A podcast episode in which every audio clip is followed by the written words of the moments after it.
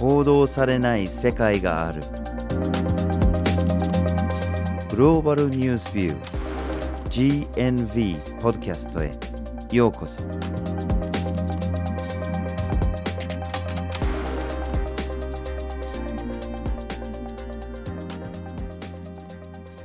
バジル・ホキンスです。岩根あずさです。今回のポッドキャストのテーマはカシミール問題です今回、カシミール地方という地方を扱うんですが、この場所、山岳地帯があったり、氷河もあったりして、非常に自然が美しい地方でもあります。ただですね、インド、パキスタン、中国によって統治が争われている地方でもあって、標高が高いところにある地方なので、世界の中で最も標高の高い戦場と呼ばれることもあります。この状態が何十年も続いてるんですけれども最近話題になったきっかけの一つが2023年に G20 の議長国がインドだったんですけれどもインドの主催で G20 における観光に関するワーキンググループがカシミール地方で開催されたんですねでそこで開催されることに対して中国が参加するのをボイコットしたというような対立する場面もあったんですよね。まあ、おそらくリスナーの皆さんはカシミール地方については聞いたことがあるとは思うんですけれども、今日は遡って歴史的な経緯を見つつ、現在どうなってるのかと、ちょっと深掘りしたいと思います。今回のポッドキャストでは、まずはじめにカシミール地方の歴史について、二つ目に国際政治の動向について、そして最後に人権問題という3つの視点からお送りします。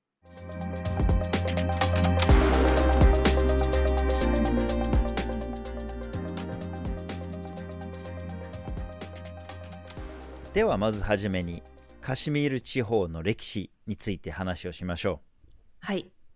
今日なんですけど、カシミール地方を中心にいろいろな国の名前が出てくるので、地図を手元に用意していただくと話がわかりやすくなるかなと思います。う。はい。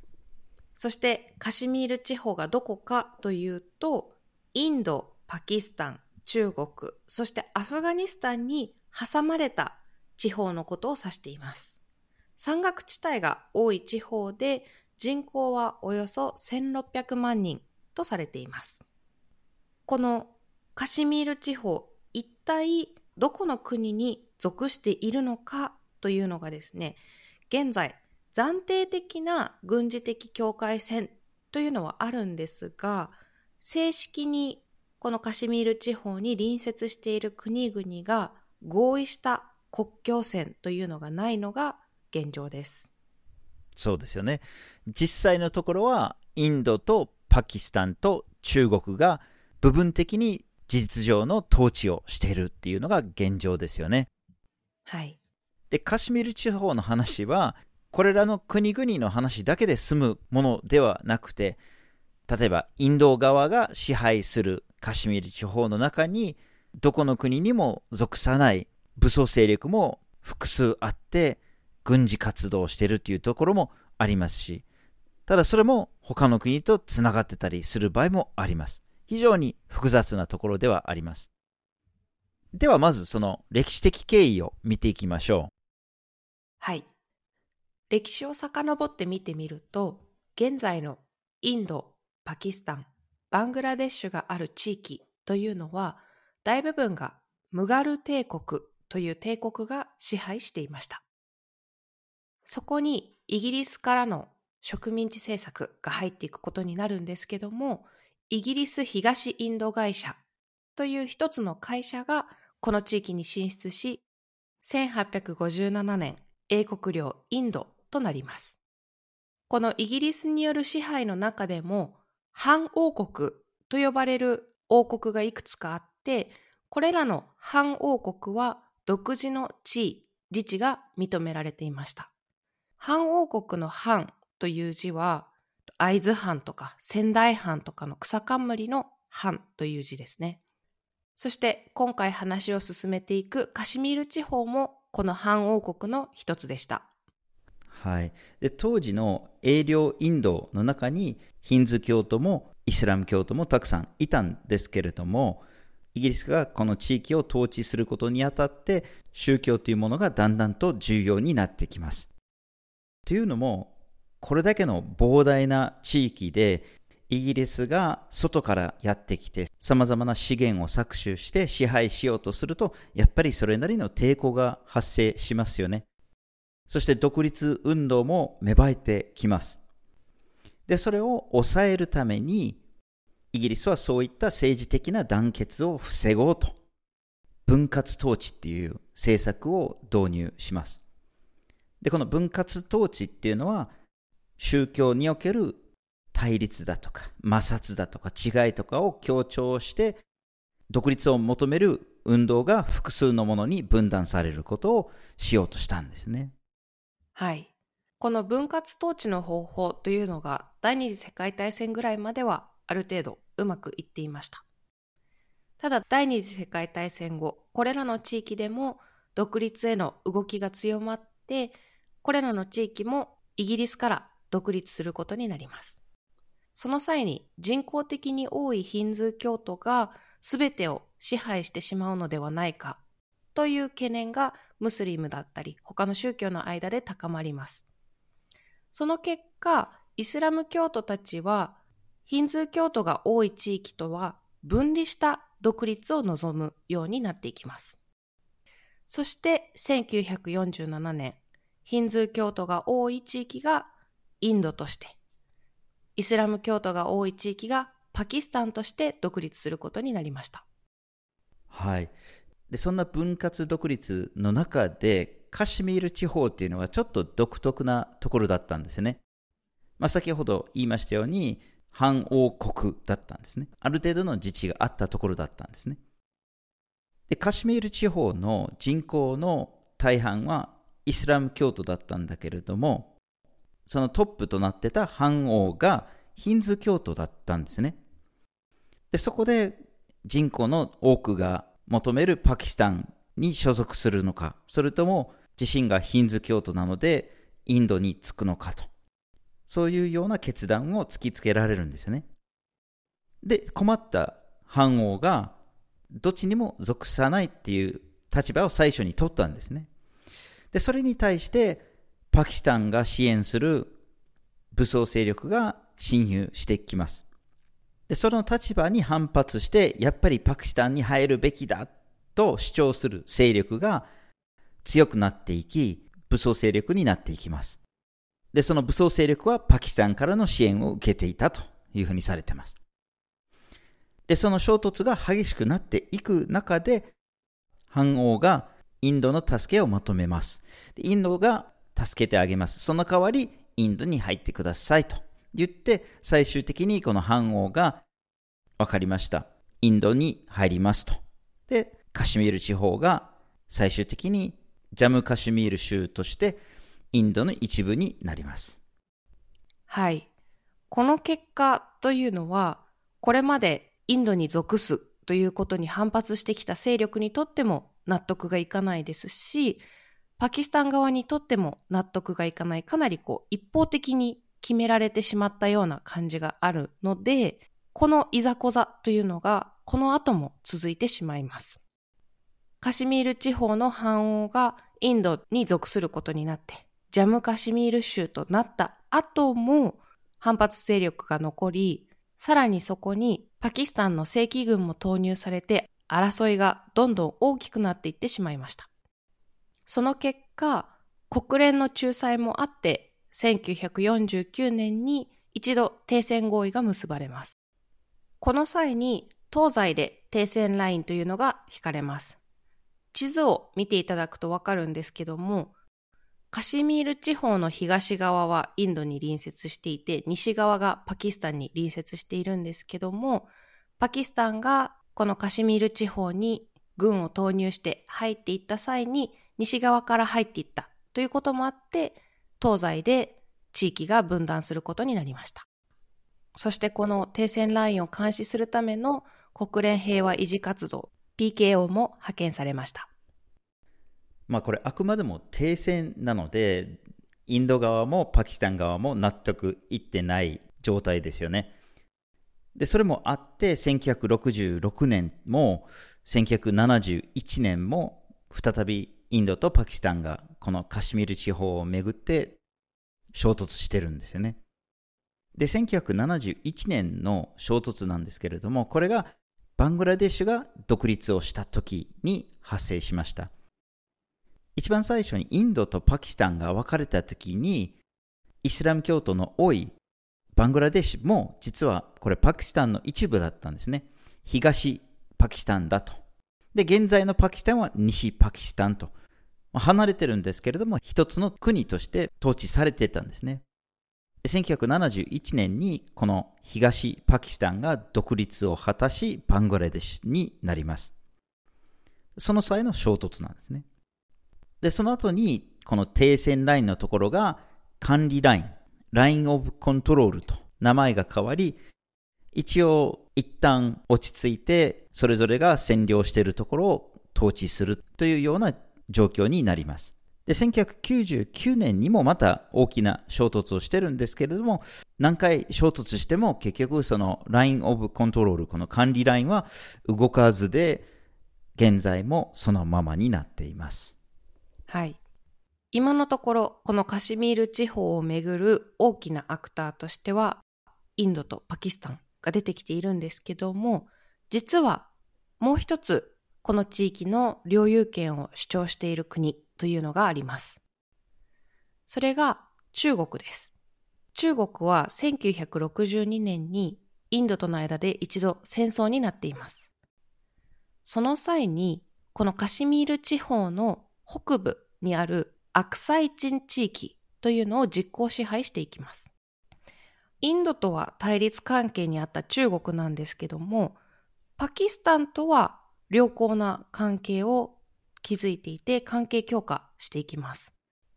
その中でパキスタンから中国に対してカラコルム回廊というこれもカシミール地方の北西の地域にあたるんですけども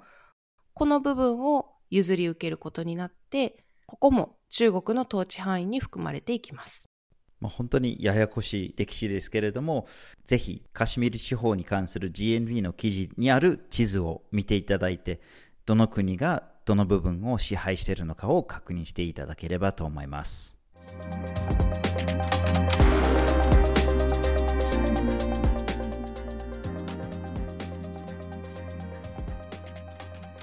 では続いて国際政治の動向について見ていきましょう。はい。このように何十年間もの間にカシミル地方をめぐる対立が続いているんですよね。東の方はインドが占領して、西の方はパキスタンが占領して、で、北部の一部は中国が占領するという形ですけれども、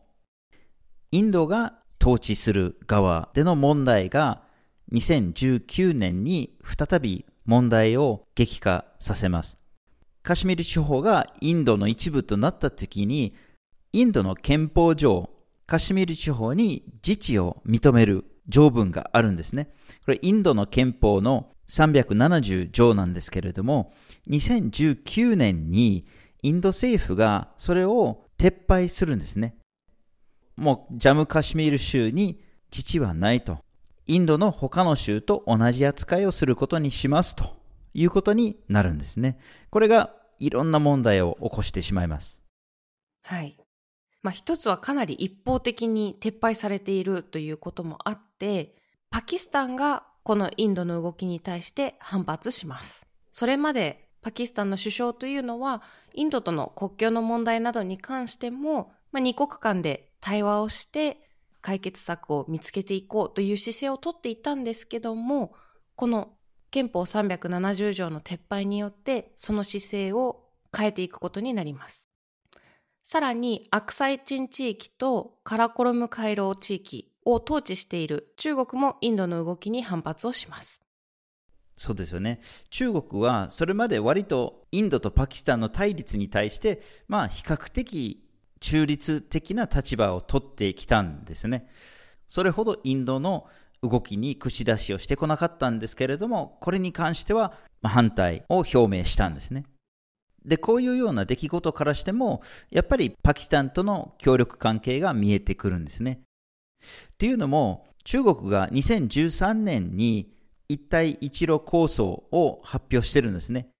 まあ、世界のいろんなところをつなげて中国の貿易関係を強化するといった内容なんですけれども、その中に中国とパキスタンの経済回路っていう政策があるんですね。で、これも地図見ていただければわかるんですけれども、中国は貿易上アラビア海に出れるような状況に持っていきたいんですね。アラビア海につなぐ道があれば、中東やヨーロッパとの貿易がしやすくなるわけで、そのルートはパキスタンにあるというような判断なんですね。なので、中国とパキスタンをつなぐ道路などを整備して導入して、で、中国からそこから出れると。そういうような狙いがあるんですね。で、それもあるから、何としてもパキスタンを支援したいというような立場を取るようになっています。はい。ここまでカシミール地域をめぐって、インドとパキスタンとそして中国という3つの国が登場しているんですけども、この中国がアラビア海に出るルートを作っていくために、このカシミール地方だったり、パキスタンとの関係性が重要っていうところまでは分かったんですけども、じゃあどうしてインドとパキスタンにとってもこのカシミール地方がそんなに重要なのかっていうところを宗教的な理由、資源の理由、そして地政学的な理由という3つの理由から見ていきましょう。じゃあまず宗教的な理由からですね。まあ、すでにこれまでの話にもあったように、パキスタン側はイスラム教徒が多くて、で、インド側にはヒンズー教徒が多くて、で、それぞれがその信者たちの立場を守ろうとしているというのがあるんですね。なので、パキスタンからすれば、カシミール地方にいるイスラム教徒はパキスタンのものだ。この人たちを守らなきゃそういうような姿勢をとってるんですね。で、インドからすると、カシミール地方は自分のものだと見ているんだけれども、でもインドが現在統治しているカシミール地方の一部でも、その人口の約66%がイスラム教徒であって、インドはそのパキスタンとそのイスラム教徒の人たちとのつながりをやっぱり脅威として見てる部分があって、まあ、できればヒンズ教徒の割合を増やしたいのかもしれないんですね。で、さらに、まあ、これ中国の統治する部分とも関連するんですけれども、チベットなどに近いカシミル地方の一部には仏教徒もたくさんいまして、そういうような様々な宗教との間の関係がやっぱり複雑化してます。このカシミール地方が重要な二つ目の理由が資源なんですけども、インドにとってもパキスタンにとってもカシミール地方は水資源という観点から非常に重要な地域です。というのもカシミール地方にはインダス川から流れてくる2つの主要な支流があります。このインダス川からの支流というのがインドにとってもパキスタンにとっても重要な水源となっていて農業をするための灌漑、水力発電のためのダムの建設などが行われています。地理的にもですね、パキスタンのエリアだったり、インドの北西部というのは乾燥しやすい地域と言われているので、そういったところでもこの川へのアクセス、水へのアクセスという意味で非常に重要な地域です。さらに、インドと中国の間でもこの川の利用をめぐった衝突というのも起こっています。じゃあ最後に地政学上の要因なんですけれども、まあ、当然どの国も1センチでも多くの領土が欲しいっていうのもあって過去にこんな歴史があるんだっていう主張をしつつみんなが領土を広げようとしてきたっていう歴史があって世界各国で領土をめぐる主張だったり国境をめぐる摩擦っていうのはあるんですけれども、まあ、もちろん自国が広くなればなるほどいいっていうような考えはどの国も持っています。で、それもあって、インドもパキスタンも中国もなかなか譲らないという側面があると思います。で、それに加えて、やっぱりこの貿易上のルートですよね。で、先ほど中国がアラビア海に出たいと。で、そのためにパキスタンと仲良くして、で、そこから道を通していくと、そういう話をしたんですけれども、これはもちろん一つの大きな話ですけれども、インドにとってもパキスタンにとっても貿易上のルートのメリットがカシミール地方にあるんですね。っていうのも、南アジアから中央アジアに行こうとすると、やっぱりカシミール地方を通るっていうことになるので、まあ、支配した方が中央アジアに出やすい、貿易しやすいっていうところもあるのでさ、まあ、様々な国益がそういうふうに絡んで、やっぱりどの国もなかなか譲れないっていう状況があります。国際政治の動向として付け足しておきたい重要な出来事がもう一つあります。それが20年間アフガニスタンを占領していたアメリカ軍が2021年に撤退しました。その際にアメリカ軍が多くの武器、軍事装備品をこの地に残していったとされています。この残された武器などのいくらかがカシミール地方にも流入したのではないかという見方があって、今後もしかしたら状況がより緊迫していくのではないかという懸念があります。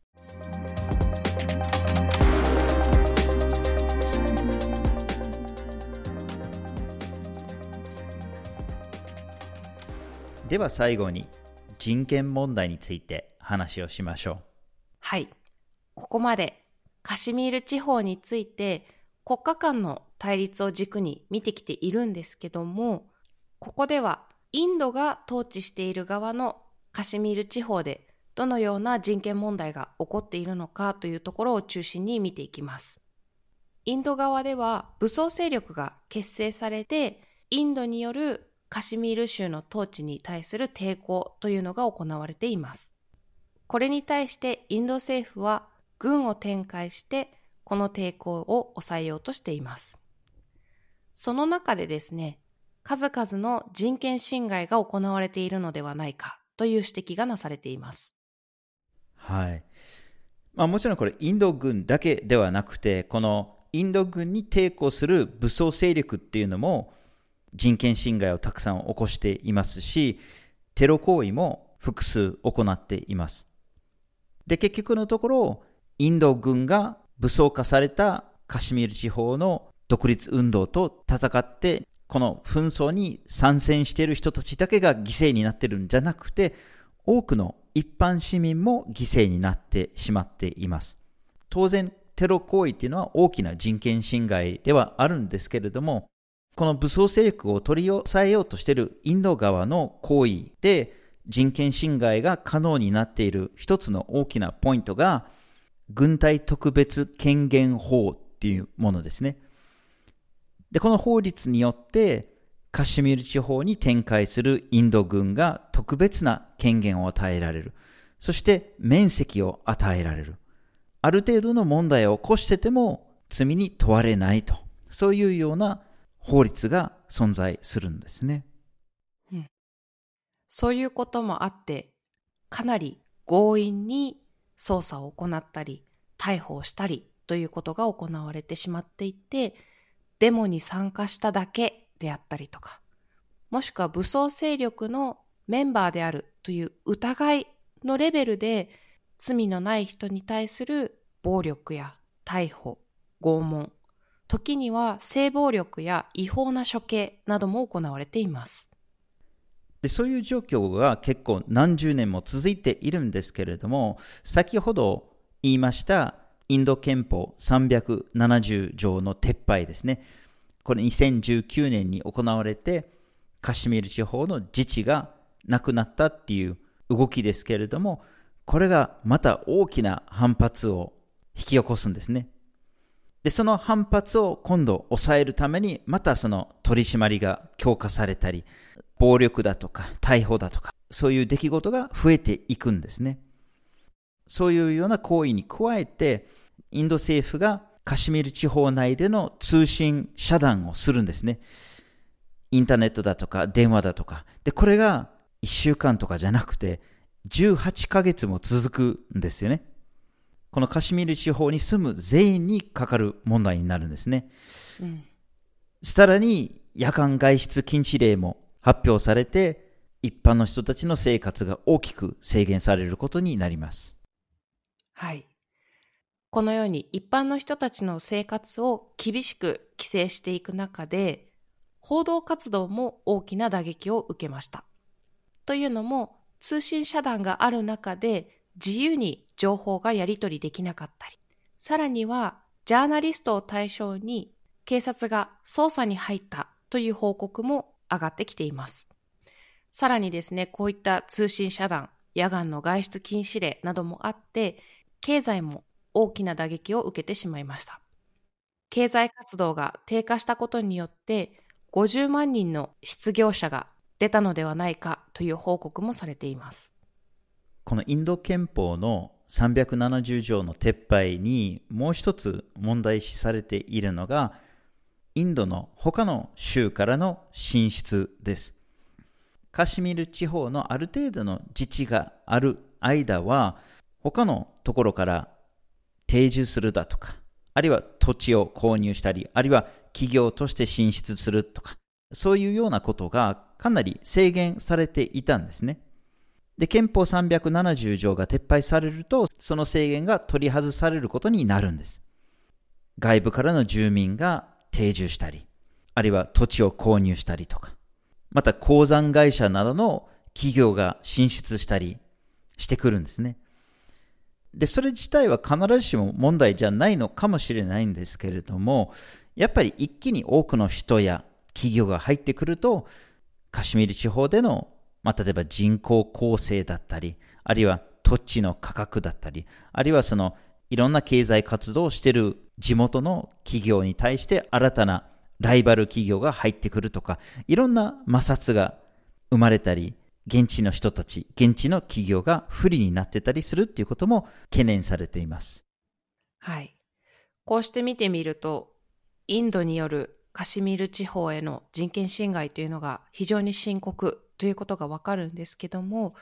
じゃあパキスタンが統治している側は何も問題がないのかというと実はそうでもありません。パキスタンが統治している側のカシミール地方でもいくつかの問題が指摘されていて、例えばこの地域に住む人々というのが地方議会への参政権はあるものの国政への参政権を持つことができていません。さらに政治活動だったり表現の自由が制限されているという指摘もされています。そういったこともあって、パキスタンが統治している側のカシミール地方では、これはこれでまたパキスタンから独立しようという独立運動も起こっています。そしてその独立運動を抑えようとするパキスタン政府の動きというのもあります。はい。また中国、パキスタン経済回路においてもいろんな問題が指摘されています。まあ、中国とパキスタンとの間の貿易が増えて移動がしやすくなるっていうのは、まあいいことかもしれないんですけれども、結局のところこの利益が中国政府、パキスタン政府、あるいは一部の中国やパキスタンの企業にあるのではないかという指摘もあります。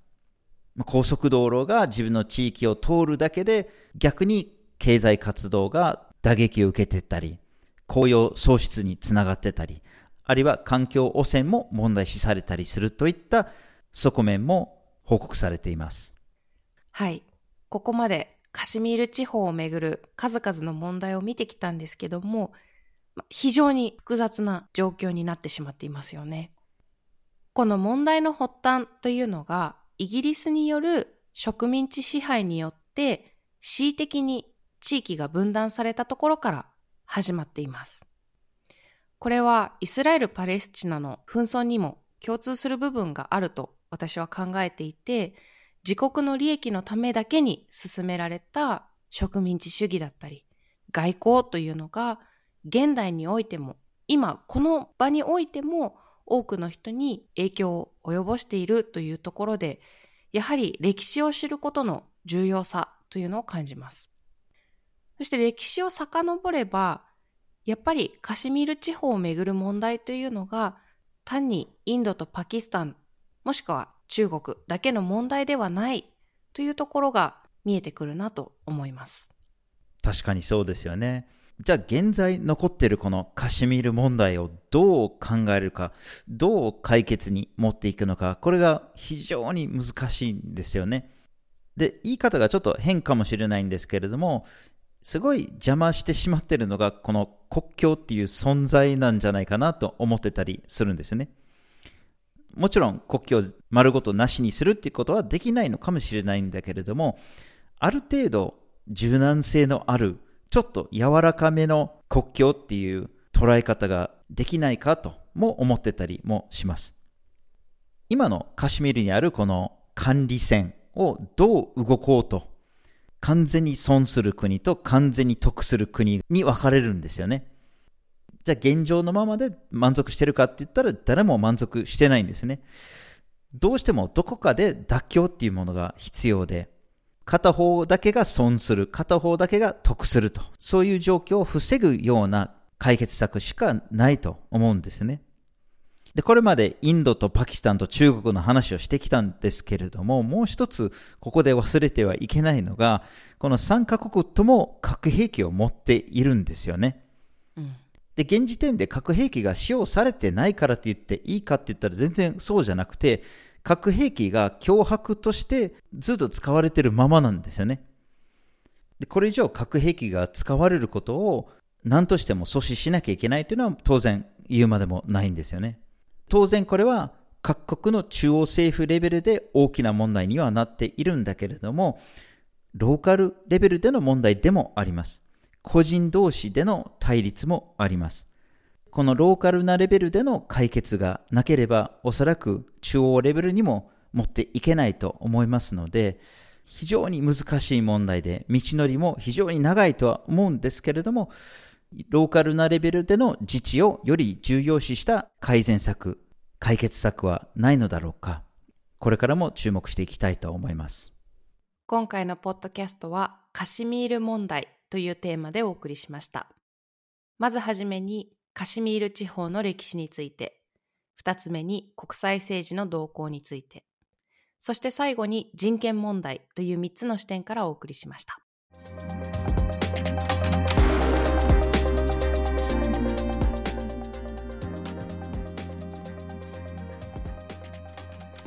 GNV は毎週木曜日19時に新しい記事をアップしています。火曜日と土曜日には1枚ワールドもアップしています。LINE、Facebook、Instagram、旧 Twitter の X でも発信しています。このポッドキャストは通常は毎月第1、第3月曜日の朝に配信しているのですが、2024年の1月だけは第2、第4月曜日の配信予定です。ポッドキャストや記事へのコメント、感想、ご質問もお待ちしています。ぜひフォローしてください。